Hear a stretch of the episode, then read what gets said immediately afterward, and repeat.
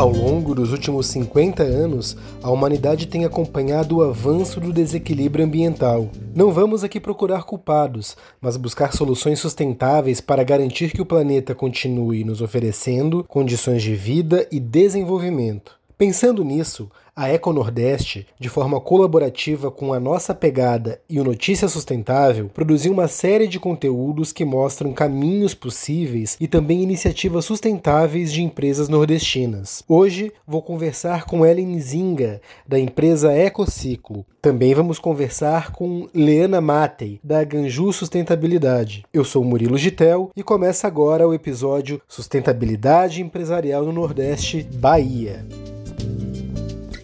e hoje vou conversar com uma das fundadoras da Ecociclo, uma empresa com sede em Salvador, na Bahia. Inicialmente, o negócio se dedicava somente à produção de absorventes ecológicos, mas hoje já virou um marketplace que busca empoderar empreendedoras da periferia. Ellen, conta pra gente como é que nasce a Ecociclo.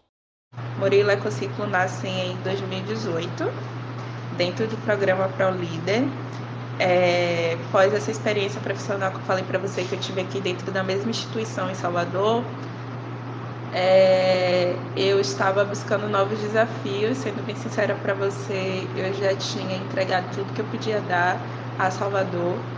Já conhecia muita gente, já tinha feito uma rede bacana e aí, em busca desse desafio, eu me inscrevi no ProLíder, que é um programa de empreendedorismo, de impacto de liderança que acontece aqui no Brasil. Ele abre inscrições para todo o país. Me inscrevi, fui aprovada, fui lá que, inclusive, eu conheci as minhas sócias. Esquema do ProLíder é você passa seis meses aprendendo sobre aprendendo sobre problemas do Brasil, sobre áreas que a gente pode atuar, de, é, como como infraestrutura, segurança, saúde. E depois desse tempo, aprendendo com especialistas, a gente precisa entregar um empreendimento que impacte, no mínimo, a vida de um milhão de pessoas. Foi nesse momento que a Ecociclo nasceu. Tive um pequeno surto nesse momento, porque eu achava que eu tinha que empreender em comunicação, tecnologia, algo para empreendedores, porque eu trabalhava nessa área e eu não tinha ideia nenhuma. E quais são os principais objetivos do trabalho da Ecociclo?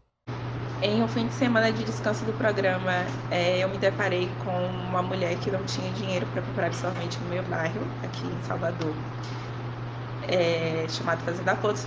Fazenda Portos é subúrbio ferroviário de Salvador, uma área periférica, enfim, conhecida pela sua vulnerabilidade, por ser uma comunidade extremamente violentada.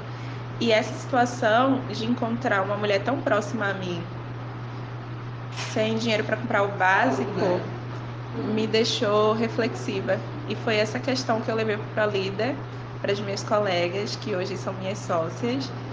E nesse momento a gente deu vida a Ecociclo, que é para ser uma solução prática e sustentável ao que a gente encontra hoje no mercado de protetores menstruais. Ecociclo é como absorvente comum desses que a gente encontra no mercado, eu vou te mandar foto. Só que diferente de se decompor em 500 anos, o nosso leva seis meses. Na sua opinião, quais são os principais desafios de se tocar um negócio na área de sustentabilidade numa cidade como Salvador? O grande objetivo do Ecociclo é empregar mulheres através da produção do absorvente. Hoje a gente ainda não está produzindo é, em grande escala para que esse momento aconteça, porque estamos em busca de investidores. É, mas o nosso objetivo é, sim, com que mulheres em situação de vulnerabilidade produzam absorvente e que revendam absorvente também. A gente quer gerar renda para essas mulheres, tanto na fabricação quanto na revenda do produto. De que forma esse marketplace, né, essa plataforma no próprio site da Ecociclo pode contribuir para o desenvolvimento, para o empoderamento dessas empreendedoras da periferia? É, Murilo, é desafiador tocar projetos de sustentabilidade, acredito eu, em qualquer lugar do Brasil. Na verdade, eu acho que aqui em Salvador nós estamos, a, estamos à frente eu acho que nossa cidade, ela, em relação a outras que eu conheço, está mais sensível a assuntos de sustentabilidade, por exemplo. É, você pergunta, é a próxima pergunta é sobre a plataforma. Nossa plataforma está sendo feita em parceria com a cidade de Salvador. Foi um recurso disponibilizado pela cidade em parceria com organizações, com outras organizações, para é, apoiar o empreendedorismo sustentável e a estratégia de resiliência da cidade. São pouquíssimas cidades hoje que a gente encontra com, com esse perfil atenta a questões como essa. Agradeço a Ellen Zinga por ter compartilhado conosco a experiência dela em uma empresa tão necessária como a Ecociclo. E você que nos ouve, já pensou em adotar práticas de sustentabilidade na sua empresa? Caso a resposta seja sim, é muito importante procurar uma consultoria qualificada. Por isso, convidamos para conversar com a gente a consultora Leana Matei, da Ganju Sustentabilidade, que atua em Salvador.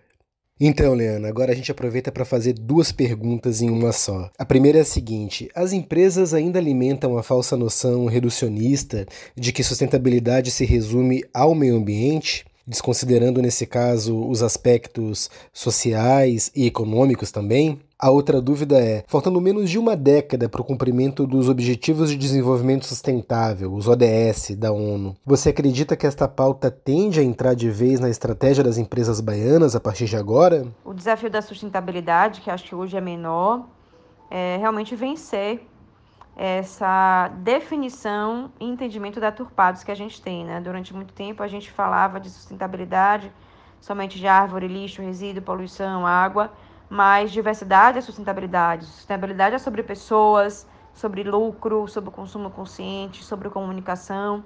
Na verdade, é sobre ter uma visão sistêmica e integrada do meu negócio, da minha existência, do meu projeto, de que maneira que ele impacta o mundo, de que maneira ele também é impactado. Então, a sustentabilidade é muito mais sobre é, olhar o todo do que olhar somente a parte ambiental. E falando de ODS, sim, ODS ainda é um tema que direciona as políticas públicas, os programas, os investimentos, dos grandes para os pequenos, dos governos para os cidadãos, mas ainda poucas pessoas sabem o que é isso. Então, seria muito importante que a gente parametrizasse as ações empresariais e as políticas, já dizendo, olha, isso aqui atende a tal ODS. É, são tantas as ODS, né, que eu sempre brinco que, que eu tenho certeza que você vai ter uma ODS para chamar de sua, uma ODS que você se identifique mais, uma ODS que você fala, poxa, essa aqui é minha bandeira.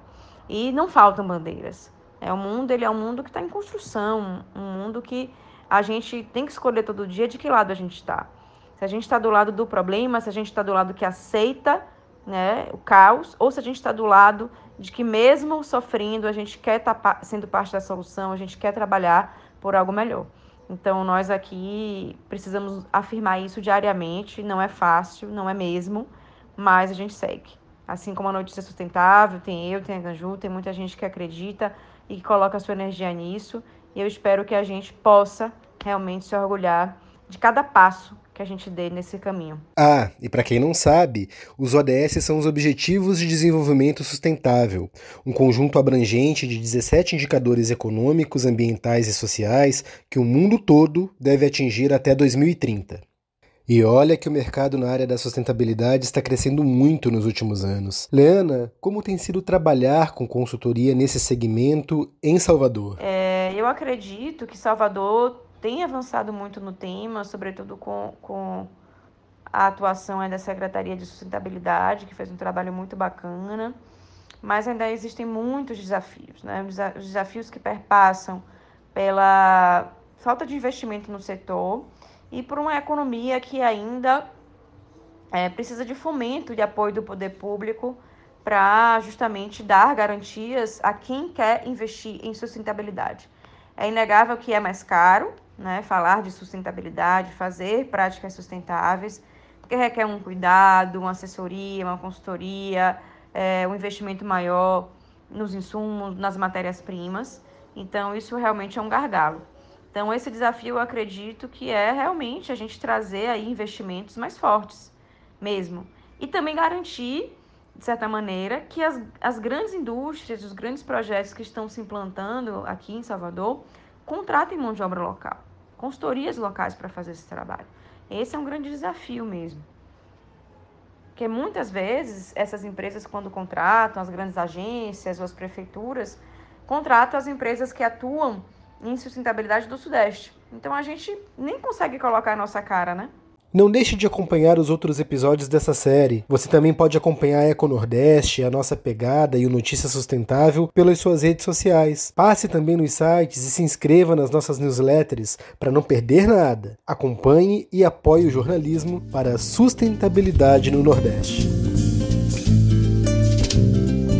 Esse programa teve produção e locução de Murilo Gitel, música de Carlinhos Patrulino e edição de Isabelle Fernandes.